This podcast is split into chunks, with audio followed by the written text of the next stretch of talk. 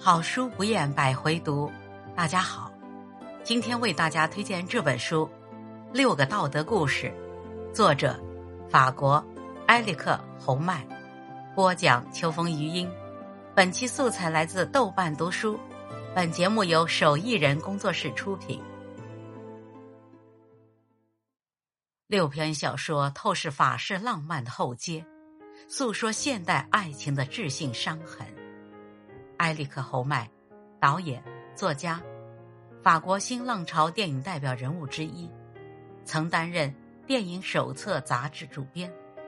侯麦的电影创作体现了作者电影的精神，其主要电影作品有《道德故事》系列、《喜剧与箴言》系列，还有《四集故事》系列等。埃里克·侯麦感受世界的方式是更偏向文学性的。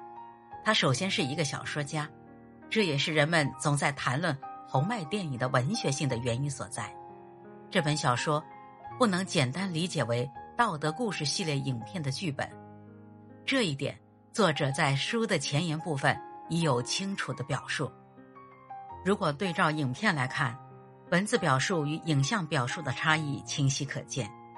小说文本作为一种静态存在，浮现出来很多影像无法表述到位的细枝末节，人物的对话更加密集，内心的情绪变化表述的更加细致丰满，这些都能更鲜明的投射出侯氏风格。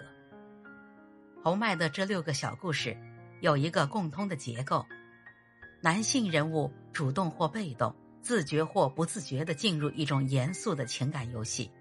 与同样进入游戏角色的女性，构成了微妙的彼此权力关系的制衡。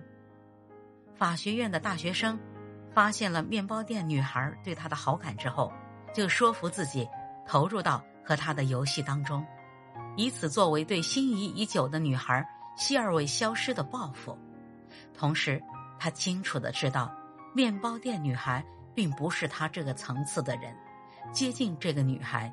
其实是为了惩罚他，这样也就证实了自己对希尔维的爱。在进入游戏之前，他已经给自己预设了游戏控制者的角色。至于其中有没有他自己的私心，这似乎并不重要。希尔维的突然出现，让这个游戏的前提不复存在，于是游戏瞬间瓦解。六个故事都暗含这样一个三角结构。一个男人和两个女人，一个是他自己明确知道愿意和他在一起的那个女人，另一个则是偶然闯入知道会拒绝他的那个女人。蒙索街的面包店女孩，作为道德故事系列的第一个，也是最简短的一个，已经显现了这种结构的雏形。此后的故事，在这个男人从青春年少逐渐走向中年的过程中。总有一个希尔维陪在他身边，也总有一个面包店的女孩，以一种偶然的方式闯入他的生活，又以一种偶然的方式在最后关头被舍弃。在某种程度上讲，后续故事就是面包店女孩归来的深度演绎。当然，这不是简单的三角恋爱故事。作为三角结构的一方，希尔维大多不是小说的主要人物。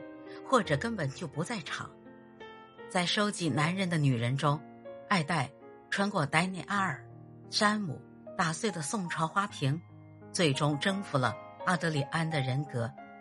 就在阿德里安决定按快乐原则享受爱情时，一件偶然的小事又使他摆脱出来，重新回到了自己的意志框架中。阿德里安愿意让他停留在自己身边的那个女人。热尼作为三角结构中的一角，只在小说开头中出现。爱戴是阿德里安内心欲望的化身，热尼则对应着阿德里安心中的道德准则。侯麦曾说，他是以交响乐的六支变奏曲的形式来构思这些道德故事的。这场交响乐的主旋律是理智与情感的交锋，在不同形式的情感考验面前。男主角时而坚定，时而犹豫，但最后都能够悬崖勒马，保全了自己的道德纯洁。侯麦借情感故事讲述的，其实都是日常生活中人们的共同困惑。因为不管时代如何变化，这些事情、这些情绪、这些困惑，我们都还是会遭遇。这就是日常生活。我们总是能从侯麦人物身上看见自己的影子，因为侯麦的人物遇到的问题，我们也同样会遇到。有人说，世界上存在两类小说，一类是为第一次阅读而写，这类作品如果写得好的话，再次阅读时会让人有第一次读的感觉；另一类是为深度阅读、奇异阅读，甚至反阅读而写。侯麦的小说无疑属于后者，他们值得你拿起、放下，再拿起，反复咀嚼。每一次的阅读都像一次新的旅程，都会有意想不到的闪光打动你。